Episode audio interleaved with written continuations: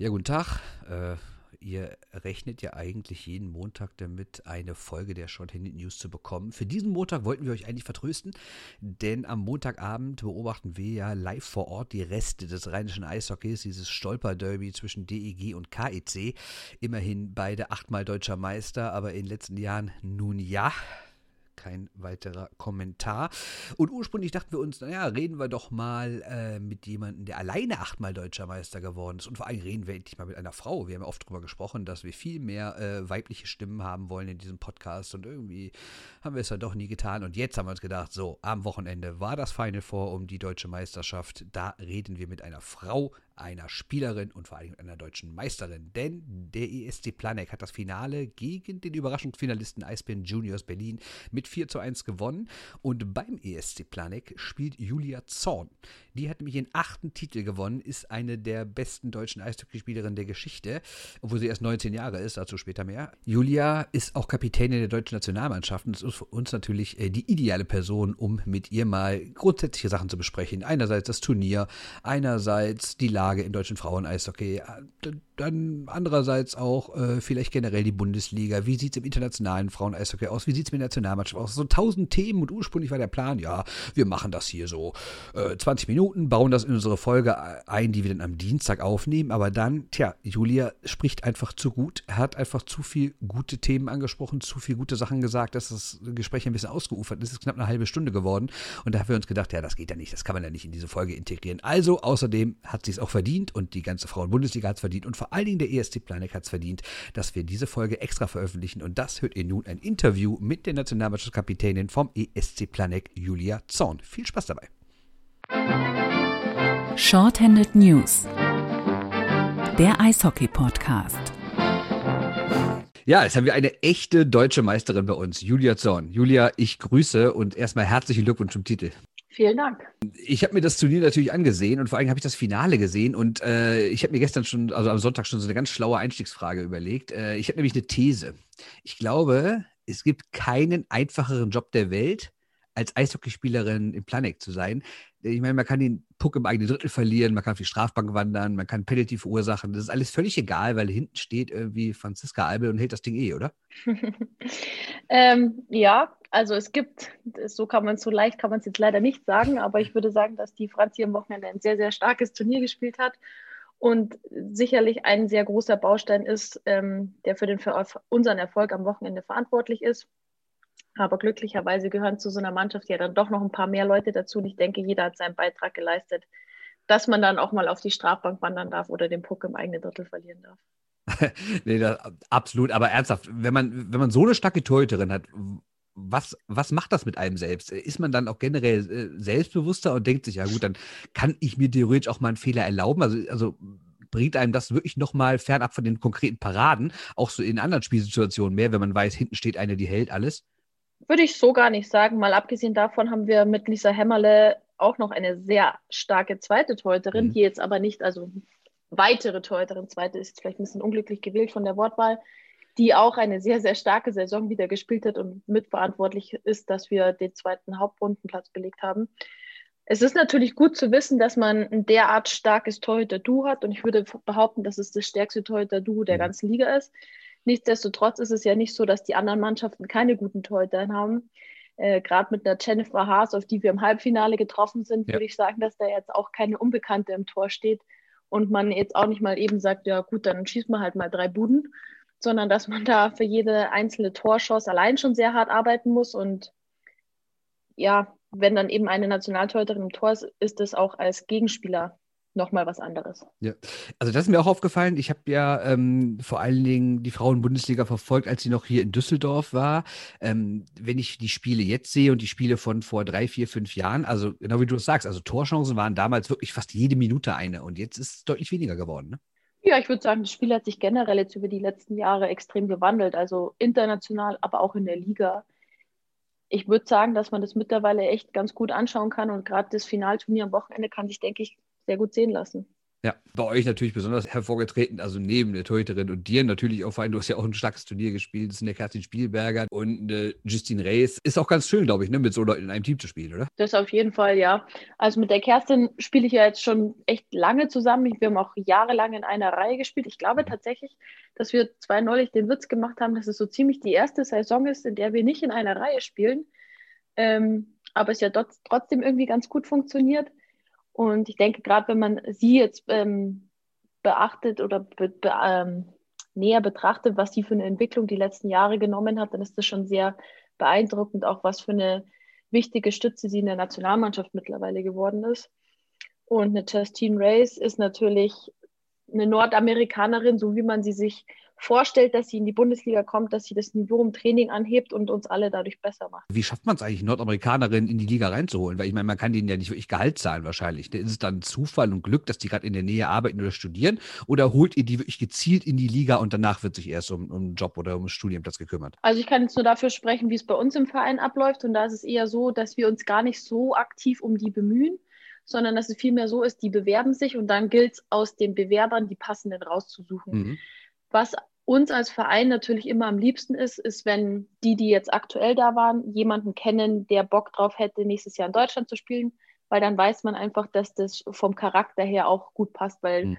das bringt mir jetzt auch nichts oder uns als Verein nichts, wenn wir sportlich sehr gute Importspielerinnen haben, die menschlich aber überhaupt nicht in das Konstrukt des ESC Planet passen oder auch in das Konstrukt der Mannschaft passen. Ist jetzt aber auch immer nicht so ganz einfach jetzt gerade fürs nächste Jahr, weil die College-Spielerinnen drüben in Amerika haben aufgrund von der Corona-Pandemie nochmal ein Jahr gut geschrieben bekommen. Jetzt wollen mhm. nächstes Jahr natürlich nicht besonders viele rüberkommen, aber eher ist es so, dass die sich bewerben und man wählt es dann aus. Und die meisten kommen jetzt ehrlich gesagt nicht hierher, um zu studieren oder zu arbeiten, sondern mhm. die haben eher, nutzen das so als, ähm, ja, Europa-Reisen-Jahr, sage ich jetzt mal, mhm. weil in der Regel ist ja ein Monat, äh, Entschuldigung, eine Woche im Monat frei für die Nationalmannschaft. Das heißt, die Liga hat Pause, was natürlich den Importspielerinnen dann auch die Chance gibt, zu Europa ein bisschen zu erkunden. Ich glaube, es ist jetzt kein Geheimnis, dass äh, Deutschland da ein sehr zentral gelegenes Land ist, was das Ganze angeht.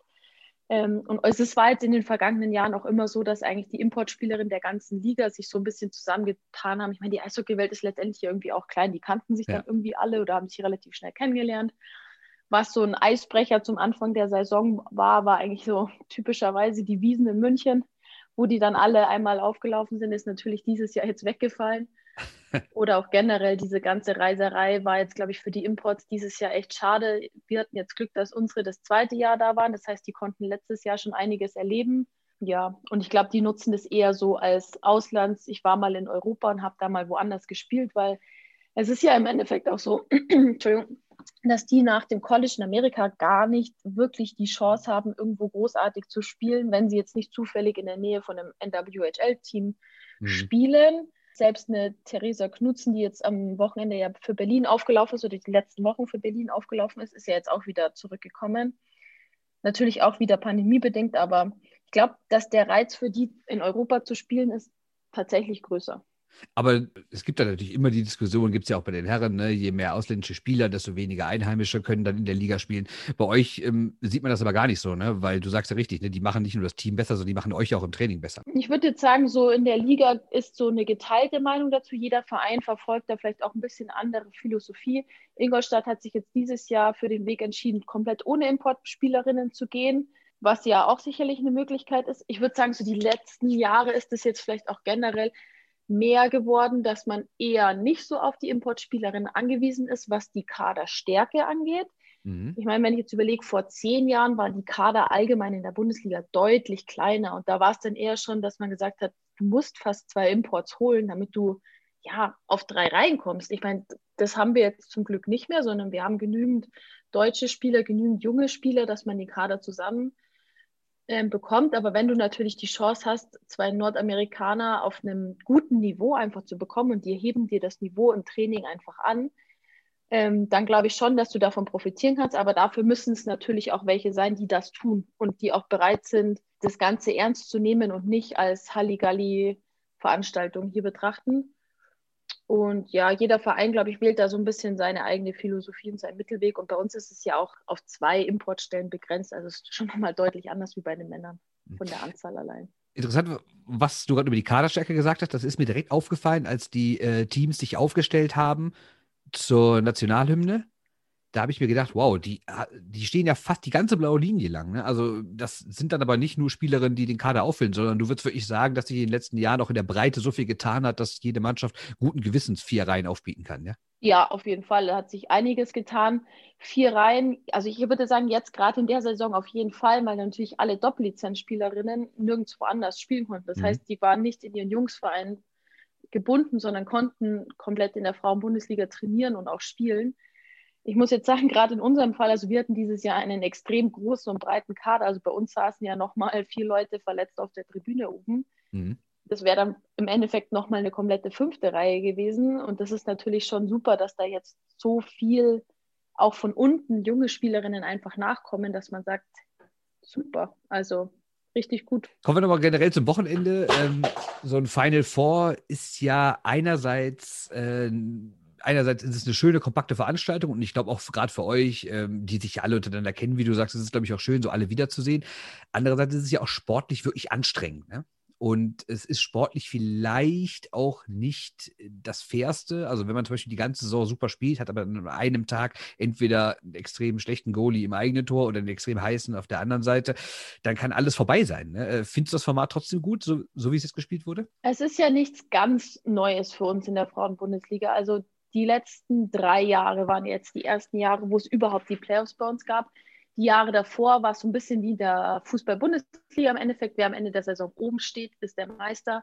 Aber die Jahre davor, also gerade meine Jahre, ersten Jahre in der Bundesliga, war das immer ein Final Four Turnier. Also mhm. ist jetzt für uns oder sage ich mal uns älteren Spielerinnen nichts Neues und nichts ganz Ungewohntes. Ähm, und im Endeffekt steht seit diesem Jahr auch schon seit November fest, dass es ein Final Four Turnier geben wird in dem die Meisterschaft entschieden ist und dass es eben keine Playoffs geben wird. Einfach aufgrund dessen, es gab die Option, okay, wir können spielen oder wir versuchen weiter zu spielen, müssten dann aber die Playoffs absagen, um einfach noch drei Wochen Zeit zu gewinnen für eventuelle Nachholspiele, die man letztendlich ja jetzt auch genauso gebraucht hat. Mhm. Oder wir sagen die Saison komplett ab oder verkürzen sie komplett während des Lockdown Light und machen gar nichts. Ähm, dann würde ich sagen, waren sich auch alle Vereine sehr schnell einig, dass man dann das Final Four gerne in Kauf nimmt. Das heißt, man wusste jetzt schon seit November, dass es genauso kommen wird. Es war jetzt nicht sehr überraschend, dass es auf einmal hieß, oh, wir spielen keine Playoffs, sondern wir spielen Final Four. Nichtsdestotrotz, äh, wie du gesagt hast, ist so ein Final Four halt einfach was anderes wie Playoffs und dass es halt jeden vier Mannschaften dieselbe Chance gibt. Also ein Lucky Punch reicht dir, um im Finale zu landen. Einer schlechter Wechsel sorgt dafür, dass du nicht im Finale landest. Ja. Und du kannst genau an dem Tag auch mal einen Verletzten zu viel haben oder einen Kranken zu viel haben. Nichtsdestotrotz finde ich es persönlich besser, als gar keine Entscheidung in, bezüglich der Meisterschaft zu haben, so wie es im Endeffekt dann letztes Jahr war. Und lieber, wie gesagt, ein Final vor als gar keine Entscheidung. Ja. Ein positiver Effekt ist natürlich, wenn alles so kompakt ist, ist die Aufmerksamkeit eine ganz andere. Ne? Also ähm, habt ihr das auch gespürt, dass dieses Jahr, klar ist vielleicht auch dann so ein Social-Media-Phänomen, in welcher Blase man gerade unterwegs ist, aber gerade jetzt bei uns, die sich natürlich generell viel mit Eishockey beschäftigen, also ich glaube, ich habe noch nie so viel über dieses Turnier im Vorfeld, sei es im Podcast, sei es auf Social Media äh, gehabt oder, ähm, wenn wir ehrlich sind, gab es ja auch ähm, in diversen Zeitungen Berichte und sowas. Ne? Also hat euch das dann quasi, oder an, anders, anders gefragt, war das für euch noch was Besonderes, dieses, dieses Jahr mal ein bisschen mehr Aufmerksamkeit zu bekommen? Absolut. Und wie du es angesprochen hast, also ich glaube, dann finden wir uns medientechnisch in derselben Blase. Ich habe es genauso empfunden, dass echt die Twitter-Timelines oder die Instagram-Stories sehr ähm, voll waren mit diesem Turnier. Und ich muss sagen, ich finde es einfach nur mega geil. Und ich weiß, dass das ganz viele bei uns in der Liga ehrlich gesagt mega geil finden. Und da muss man auch mal ein großes Lob an den Verband aussprechen, die dieses Turnier echt cool organisiert haben und gerade medientechnisch auch super geil aufbereitet haben, sich da richtig reingehangen haben, uns mal diese Bühne zu geben und uns in den Licht zu präsentieren. Und was auch ganz cool war, war ja, wir waren ja jetzt die Ersten, die seit dieser Corona-Meister-Sache der mhm. erste Meister sind, der jetzt gekürt worden ist. Das heißt, ich glaube, wir hatten auch noch mal so ein besonderes Augenmerk auf dieses Turnier. Und ich muss sagen, diese Berichterstattung, das ist schon was, da kann man sich dran gewöhnen. Also es hm. wäre natürlich schon cool, wenn es immer so ist. Und ich finde das echt richtig cool, dass im Vorfeld so viel gemacht wurde, dass am Wochenende das so gut war. Und ich würde sagen, das Feedback bestätigt ja, dass es was ist, was die Leute auch interessiert und dass man nicht jetzt sagt, oh, was ist denn das und das hat keiner angeguckt. Also ich glaube, hätte es keiner gesehen, wär, wären die Social Media Sachen nicht so groß, wie sie jetzt sind. Ja, so ist es. Und ihr habt natürlich einen großen Vorteil gehabt, dass so ein Team wie Berlin dabei war weil es ist natürlich mal was anderes, wenn eine Mannschaft aus Berlin dabei ist und weit kommt und dann Berliner Medien berichten, weil es einfach in Berlin mehr Medien gibt, die Eisbären haben mehr Fans und sowas. Ähm, das heißt, würdest du dir wünschen, daran anknüpfend jetzt, dass es so eine ähnliche Entwicklung gibt wie im Fußball, dass halt mehr Clubs aus dem Männerprofibereich oder in dem Fall natürlich deren Stammvereine ins Fraueneishockey einsteigen? Ich meine, es hat ja schon ein bisschen was begonnen. Berlin ist dabei, Ingolstadt ist dabei, Düsseldorf war dabei, Köln ist dabei. Ähm, aber würdest du dir vielleicht auch wünschen, dass so Teams wie Mannheim und München einsteigen und dass es nicht nur dann darum geht, dass man irgendwie da schon eine bestehende Fanbasis hat und vielleicht Medien hat, sondern dass es ja auch für die Spielerinnen nicht schlecht ist, die dortige Infrastruktur nutzen zu können? Absolut. Also ich bin auch der Meinung, dass es noch nicht mal unbedingt ein DEL-Club sein muss. Es reicht ja auch ein DEL-Club, äh, DEL2-Club oder vielleicht ein Oberliga, Oberliga-Club, wie es in Memmingen der Fall ist. Mhm. Ähm, wie du sagst, eben gar nicht unbedingt, dass man jetzt sagt, boah, da gibt es dann irgendwie Geld zu verdienen oder sowas, sondern diese Infrastrukturen, sei es Material, sei es ein Ärztenetzwerk, ein Physionetzwerk, mhm. äh, eine Kabine, wo man seine Sachen lassen kann, ähm, ja, Mediensachen, dass das ganz anders promotet werden kann. Und ich glaube, wir sind jetzt halt noch an einem Punkt, wo wir einfach ein bisschen auf die Hilfe der Männerclubs angewiesen sind. Nichtsdestotrotz glaube ich, dass das ein Markt ist, der dem deutschen Eishockey eigentlich eine Riesenchance gibt und auch jedem Sponsor, der da drin ist, eine Riesenchance gibt. Jetzt, so wie es bei uns ist, ich meine, jetzt Planek ist natürlich nochmal die Ausnahmesituation. Wir sind ein Verein, der tatsächlich nur aus dieser Frauenmannschaft besteht was das Und ihr habt nicht mal eine eigene Halle aktuell, ne? Das darf man auch nicht vergessen, ne?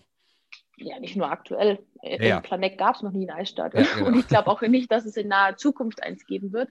Ja. Ähm, das ist natürlich nochmal ein anderer Aspekt dann dahingehend, aber wir haben mit einem super Hauptsponsor, der das Ganze fördert seit Jahren und da unfassbar viel ja, Unterstützung einfach reinsteckt. Und das sind so Leute, die, glaube ich, jetzt auch im Frauen-Eishockey dann trotzdem oft zu kurz kommen, Nichtsdestotrotz ist es natürlich generell einfach einfacher, wenn da ein großer Hauptverein dahinter steht, wo Strukturen, die einfach vorhanden sind, schon genutzt werden können. Ich glaube, da würden nicht nur der Verein selber mit der Männermannschaft davon profitieren, sondern vor allem halt auch die Frauen-Eishockeyspieler. Exakt dieselbe Diskussion gibt es ja in Nordamerika. Und da gibt es ja die, die Gewerkschaft, die die NWHL boykottiert. Und die will ja eigentlich auch, dass die NHL einsteigt und dass man eben dort dann alles macht. Äh, bis das passiert, ist die NWHL aber irgendwie nicht interessant für diese Spielerin und die ist ja vor allen Dingen auch für die deutschen Topspielerinnen überhaupt kein Thema. Ich habe ja äh, schon mehrmals gesagt, ich habe ja vor, vor dem Jahr mal mit äh, Andrea Lanzel darüber gesprochen und die hat gesagt, mich zieht da nichts hin. Wie ist das bei dir? Also gäbe es irgendeinen Punkt, wo du sagen würdest, äh, ja, ich versuche es auch mal in Nordamerika oder denkst du aktuell als Sportsoldatin äh, ist dein Leben hier in der deutschen Bundesliga besser? Ja, da kann ich der Andrea Lanzel nur zustimmen, dass es für uns überhaupt kein Anreiz ist, momentan darüber zu gehen. Wir haben hier durch die Bundeswehr super Bedingungen. Also man, wenn man natürlich in der glücklichen Position ist, so einen Platz zu haben. Ich denke, da hat sich jetzt die letzten Jahre auch schon was gemacht in der Anzahl der Plätze. Nichtsdestotrotz wäre es für uns natürlich über die Jahre hinweg noch super, wenn mehr Frauen einfach die Chance haben, das Ganze professionell betreiben zu können. Mhm. Aber die NWHL stellt momentan überhaupt gar keinen Reiz dazu mal. Es sind sehr wenige Teams. Wenn ich jetzt höre, was die Trainingsbedingungen sind, was der Spielplan ist, was das Ganze außenrum betrifft, dann würde ich behaupten, dass es nicht besser ist, wie das bei uns in Deutschland ist, sondern eher das Gegenteil. Mhm. Und gerade ja, die großen Vereine, die wir jetzt angesprochen haben, bei uns in der Bundesliga, die schon eine gute Infrastruktur haben, wie Berlin oder Ingolstadt zum Beispiel, die stehen dem Ganzen deutlich voran, würde ich mal behaupten. Und auch das Niveau ist mit Sicherheit nicht schlecht, aber ich glaube, ja, wie wir schon gesagt haben, jetzt am Wochenende hat man gesehen, dass das Bundesliga-Niveau bei uns in Deutschland äh, auch nicht schlecht ist. Aber könnte es denn, ich meine, du bist jetzt, äh, ohne dir zu nahe treten zu wollen, nicht mehr 18, aber äh, gäbe es denn noch, äh, denn noch für dich einen Anreiz äh, zu sagen, ich versuche es auch nochmal in Nordamerika? Also nehmen wir jetzt mal wirklich an, die NWHL sagt nächste Woche, wir hören auf, die NHL steigt ein, und würde sagen, wir starten ab Saison 22, 23 hier die große Profi-Frauenliga für die besten Spielerinnen der Welt. Wäre das was für dich? Jetzt bin ich ja vorgestern erst 19 geworden, aber nichtsdestotrotz ähm, wird meine Karriere ehrlicherweise ja nicht mehr so ganz lange gehen und ich glaube, man muss das auch nochmal gut, meine Situation ist jetzt wahrscheinlich eine spezielle, weil wir haben nächstes Jahr einfach das olympische Jahr, ja. wo erstmal die Olympia-Qualifikation als solche im Raum steht und dann natürlich viele Vorbereitungstage einfach in Deutschland abgehalten werden würden, was natürlich auch die Spielerinnen, die Deutschen, die momentan in Nordamerika am College sind, dazu bewegt, nächstes Jahr eher nach Hause zu kommen, weil mhm. man möchte natürlich einen der heiß begehrten Plätze im Kader für Olympia ergattern. Deswegen ist jetzt natürlich nächstes Jahr da ein bisschen davon ausgenommen, aber nichtsdestotrotz würde es mich freuen, wenn die NWHL so professionell wird, dass man sagt, sie bietet auch den deutschen Spielerinnen eine gewisse Zukunft und eine gewisse Perspektive. Also mit Tanja Eisenschmied haben wir ja eine Spielerin, die ein Jahr drüben mhm. gespielt hat und sogar auch den Isabel Cup gewonnen hat. Nichtsdestotrotz bezieht sich der Boykott, weil man ja auch manchmal oft davon redet, das sind quasi die besten Spielerinnen der Welt, die das jetzt boykottieren. Ich würde jetzt mal behaupten, dass die Damenliga in Schweden auch noch so den ein oder anderen, ähm, ja, die ein oder andere beste Spielerin der Welt mhm. beheimatet, sagen wir es mal so. Und das ja auch keine schlechte Liga ist, sportlich gesehen und auch von den Infrastrukturen nicht schlecht ist, aber halt auch dort das mit der Bezahlung einfach nicht das ist, was man sich vielleicht als Außenstehender von der professionellen schwedischen Liga denkt. Es wäre, glaube ich, wünschenswert generell, wenn man sagt, man schafft generell mehr professionelle Strukturen weltweit für die Frauen im Eishockey. Du hast ein bisschen Hockey ja auch gesagt, als, als es zum Beispiel ums Thema Gitter ging, dass es euch gar nicht so sehr darum geht, ob man jetzt ein Gitter tragen muss oder nicht, sondern es geht euch eher darum, dass es wieder so ein Thema ist, dass euch etwas befohlen wird und Frauen nicht selbst entscheiden dürfen. Und das spielt ja auch so ein bisschen diese finanzielle Sache mit rein, dass man halt immer abhängig ist von anderen. Ähm, ist das so eine Konstante für euch als, als, als Frauen im Eishockey, dass ihr oft denkt, wahrscheinlich sehr, sehr zu Recht denkt, hier werden irgendwie Sachen über unsere Köpfe hinweg entschieden? Ja, also wie gesagt, ich habe es beim Christoph im, im Bissl Hockey Podcast ja schon gesagt, es geht, diese Gitterfrage ist witzigerweise eine Frage, die total oft kommt. Also die wird irgendwie total oft gestellt, wo ich jetzt sagen muss, also beschäftigt uns eigentlich in dem Sinne gar nicht. Ich meine, es ist für uns normal, dass man Gitter trägt als Frau oder was heißt als Frau, dass wir halt einfach ein Gitter tragen. Aber wenn man jetzt quasi überlegt, dass man sagt, warum ist es denn so? Oder viele Leute fragen dann halt auch, ja, aber warum habt ihr denn ein Gitter? Und ich sage, ja, es ist uns halt so vorgeschrieben. Und wenn man dann irgendwie mal so drüber nachdenkt, ja, warum denn eigentlich? Ja. Dann fragt man sich halt schon, ja, warum denn eigentlich? Und ich glaube, da geht es jetzt gar nicht nur um, ja, nicht nur dieses Frauen-Eishockey-Thema, sondern generell vielleicht noch um die Rolle der Frau allgemein in der Gesellschaft. Ich meine, beruflich hat man das ja jetzt gesehen und dass Firmen da gewisse Strukturen aufbrechen und führende Positionen durch weibliche Personen besetzt werden und das Ganze. Und mich würde auch mal interessieren, was ist denn die Begründung offiziell oder wer hat es denn eigentlich festgelegt? Also es ist ja jetzt keine deutsche Entscheidung gewesen, dass die Frauen mit Gitter spielen müssen, sondern das ist ja auch eine internationale Entscheidung. Ja. Und wer hat die getroffen und warum wurde die eigentlich genauso getroffen? Und das ist halt eher so, ist dieses Gitterbeispiel ist ja ein total banales Beispiel, was ja jetzt keine übergeordnete Rolle spielt, ob man jetzt Gitter oder ein Halbvisier hat, aber allein die Tatsache, dass wir das halt nicht entscheiden dürfen und Leute, die quasi ein anderes Geschlecht haben, dürfen es dann schon entscheiden, ist halt irgendwie so ein bisschen skurril an sich. Ja, das ist völlig recht. Ähm, also ich gehe davon aus, ich weiß es jetzt auch nicht, aber ich gehe auch davon aus, dass es alte Männer entschieden haben. Ne? Und ähm, ich glaube, ein Problem ist natürlich auch, dass auf den Entscheidungsebenen, also gucken wir doch mal in die Verbände, gucken wir in die Vereine, gucken wir in die Ligen, wo ist denn wirklich eine Frau an einer entscheidenden Position und darf was mitentscheiden? Die meisten Runden, wenn man hört, die Gesellschafter treffen sich, die, die der Vorstand trifft sich, die Geschäftsführer treffen sich, die sportlichen treffen sich, das sind immer nur Männer. Ne, also ich meine, Gabi Sennebogen ja. zum Beispiel in Straubing ist da, ist da eine absolute Ausnahme. Ich, glaubst du, oder wäre das auch was für dich, dass du sagst, äh, du könntest dir vorstellen, irgendwann im Profi-Eishockey der Männer auch, jetzt nicht natürlich auf dem Eis, aber so eine abseits davon irgendeine Rolle zu übernehmen, um generell dieses aufzubrechen, dass halt immer nur Männer alle Entscheidungen treffen. Naja, aber es ist doch jetzt schon lustig. Du sagst jetzt gerade selber, ob ich mir das vorstellen könnte, so eine Rolle einzunehmen. Ja, aber nicht auf dem Eis. Ja, aber warum denn nicht auf dem Eis? Nee, also warum mein, wird das nee, jetzt schon ausgeschlossen? Nee, ich habe dich, äh, nee, ich, ich habe mich falsch ausgedrückt. Oder ich meinst meinte, du jetzt als Spieler? Genau, als Spielerin meinte ich, genau. Also als Trainerin. Als Spieler haben wir ja gerade schon besprochen, ist ja, weil ich jetzt schon 19 bin, ist das vielleicht nicht mehr realistisch betrachtet. ja, aber stimmt, knapp, nein, aber ja. ähm, da haben wir neulich, habe ich in einem anderen Interview auch schon mal drüber geredet. Ich glaube, wenn man ähm, mal die ganze Basis, was ist die Basis von jedem Verband, von jedem Sportverband in der ganzen Welt? Sind die Athleten und die Athletinnen. Ja. Und wenn man mal mit der Basis spricht, dann, will, dann weiß man auch, dann weiß die Spitze, was hat meine Basis für Bedürfnisse, aber auch, was hat meine Basis für ein Potenzial. Mhm. Und ich glaube, allein wenn ich jetzt mal bei uns in die Liga schaue, es gibt so wenig Mädels bei uns und Frauen in der Bundesliga, die nicht studiert haben. Also da sind mhm. ja genügend Leute, die wirklich was auf dem Kasten haben. Damit will ich jetzt nicht sagen, Leute, die nicht studiert haben, haben nichts auf dem Kasten. Ja, ja ist ja auch ein finanzieller ein bisschen blöd, aber aber ähm, da sind Leute, die haben echt ähm, Geschichten zu erzählen und haben Potenzial. Und ich glaube, wenn man da so ein bisschen mehr reinhört, dass dann auch die Probleme, die es da ist, die da sind, gleichzeitig aber auch die Lösung irgendwie schon da ist. Also, dass ich sage, auch dieses Kommentatoren-Thema zum Beispiel. Es gibt mhm. doch so viele Frauen, die schon Eishockey kommentiert haben. Da brauche ich doch nicht sagen, ja, irgendwann wird es die mal geben. Es gibt doch schon welche, die es gemacht haben. Also eine Fiona Harrer hat jahrelang in, in, in Bad Hölz in der DL2 kommentiert. Eine mhm. Ronja Jenige hat es bei Olympia gemacht. Eine Katrin Lehmann ist Radio- und Kommentatorin. Also es ist ja nicht so, als würde es die Leute nicht geben. Oder eine Marita Becker, die seit Jahren erfolgreich in Ingolstadt angestellt ist, da eine Wahnsinnsarbeit macht. Über die hört man ja auch ganz wenig mhm. in dem Sinn. Ich glaube, es ist nicht so, dass, dass die Frauen dieses Potenzial nicht hätten. Und ich hoffe, dass es auch nicht mehr ganz so lange dauert, bis man das mal sieht. Also wenn ich jetzt nur bei uns im Verband anschaue, da hat sich die letzten Jahre schon auch was an der Frauenquote geändert. Also da sind jetzt schon auch deutlich mehr Frauen angestellt. Mhm. Aber wie du gesagt hast, halt immer noch nicht in diesen ganz entscheidenden Positionen. Mit Florence Schelling haben wir jetzt in Europa natürlich die erste Vorreiterin, die da so die Position eingenommen hat. Was ich super finde und was medial ja auch schon wieder richtige Wellen geschlagen hat. Mhm.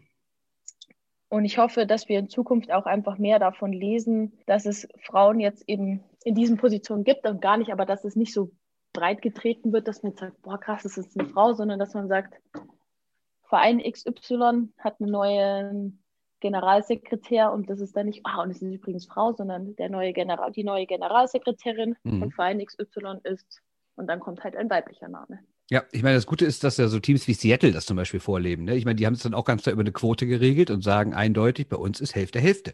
Ne? Und es ist natürlich so gesehen traurig, dass man es überhaupt machen muss, aber ähm, ich finde auch richtig, dass man es macht, weil anders funktioniert es ja offenbar nicht, weil gerade ja diese alten Seilschaften da unter den Männern funktionieren. Und ich glaube, da ist es als Frau noch mal schwieriger reinzukommen. Nicht nur generell, weil man vielleicht in, von bestimmten Kreisen als nicht qualifiziert angesehen wird, sondern weil, sondern weil man halt nicht in diesem Inner Circle drin ist, der meistens die Jobs unter sich verteilt. Ne? Ja, ich meine, da geht es ja sicherlich auch darum, ähm, dass halt mehr Frauen auch vielleicht den Mut haben sollten oder ehemalige Spielerinnen den Mut haben sollten, sich bei solchen Wahlen ja auch erstmal aufstellen zu lassen, dass man dann sagt, okay, auch ich kann mir ein gutes Netzwerk aufbauen und sagen, ich habe dann da gute Seilschaften, auf die ich dann zurückgreifen kann mhm. und Potenzial meinerseits, was ich dann wiederum mit meinen Kontakten da reinstecken kann. Aber ich glaube, da muss auch noch so ein bisschen die Initiative von unserer Seite, finde ich, mehr kommen, dass man auch wirklich sagt, okay, das mache ich jetzt und sich nicht darüber beschwert, dass es so ist, sondern man kann es ja auch nur ändern, wenn man dann aktiv da auch reingeht in die ganze Sache und wäre natürlich schon cool, wenn man sagt, anteilig zu der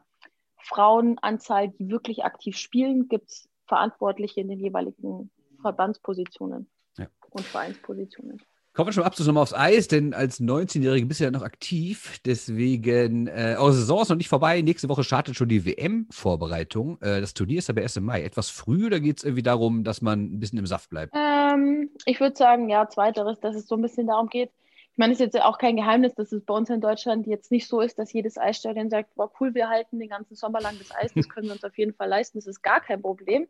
Und jetzt auch gerade diese Saison, viele Eisstadien haben ja einfach schon abgetaut. Und ähm, ja, auch der Zugang zu den Eisstadien ist ja diese Saison alles andere als einfach. Und dadurch stellt der Verband natürlich sicher, dass jede Spielerinnen noch genügend Eiszeit zum Trainieren bekommt und ja, wir hatten jetzt nicht besonders viele Maßnahmen mit der Nationalmannschaft dieses Jahr und ich denke, die Zeit, die wir haben, können wir dann noch optimal nutzen. Und der ähm, Plan, der jetzt aufgestellt wurde, klingt zwar intensiv und anstrengend, aber ähm, ich denke, die haben dann schon die richtigen Schlüsse gezogen und sich dabei was gedacht. Die WM ist ja in Kanada und ich meine, auch wenn wir eben die Probleme angesprochen haben, die es in Nordamerika gibt, sind ja trotzdem Kanadierinnen und US-Amerikanerinnen weiter unangefochten vorne. Okay, aber die Finnen haben sich auch echt gut entwickelt. Wir erinnern uns an äh, den Skandal bei der, beim beim Finale äh, 19. Ähm, da, na gut, da gibt es ja nicht wenige Leute, die gesagt hätten, na gut, da Finnland, das wäre eigentlich der rechtmäßige Weltmeister geworden. Trotzdem gibt es ja auch diese Diskussion, dass es immer noch diese Zweiteilung gibt zwischen den absoluten Top-Nationen und denen darunter. Und wenn dann mal wieder ein Spiel so 15-1, 10-2 oder sowas ausgeht, dann heißt es wieder, ach, was wollen die eigentlich alle hier? Ähnlich war das ja bei der U20-WM.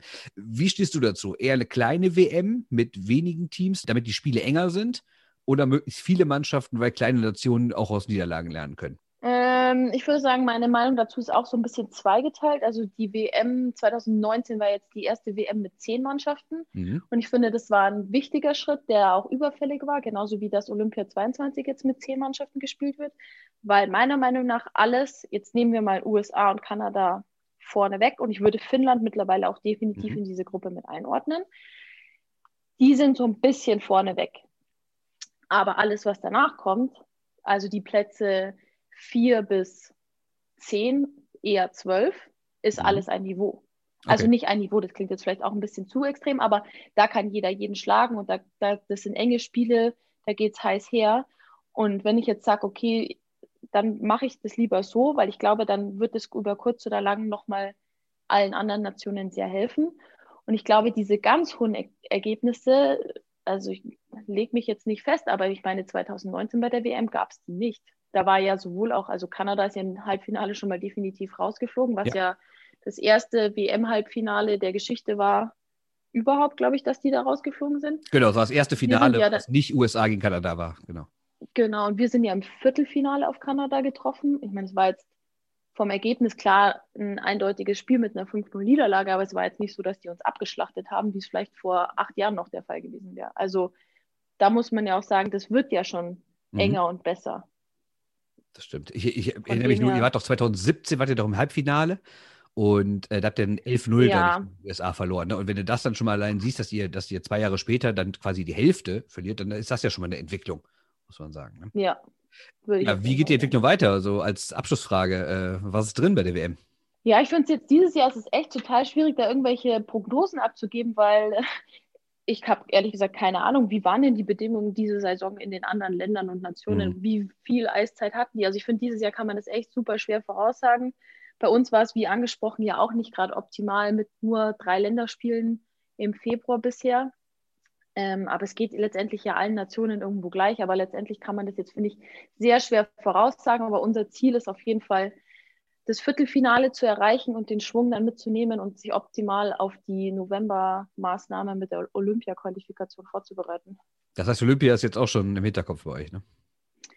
Naja, was heißt im Hinterkopf? Ich meine, das wäre jetzt fatal, wenn man sagt, ähm, man denkt jetzt nur an Olympia, weil dafür ist die WM ja jetzt einfach mal und das ist jetzt seit äh, heute das nächste Ziel, weil jetzt war gestern das Final Four abgeschlossen, jetzt ist die volle Konzentration auf die WM und letztendlich zählt die WM dieses Jahr ja auch schon wieder für Olympia 26 mit rein. Das heißt, so ganz unwichtig kann man die Punkte ja da vielleicht dann schon mitnehmen.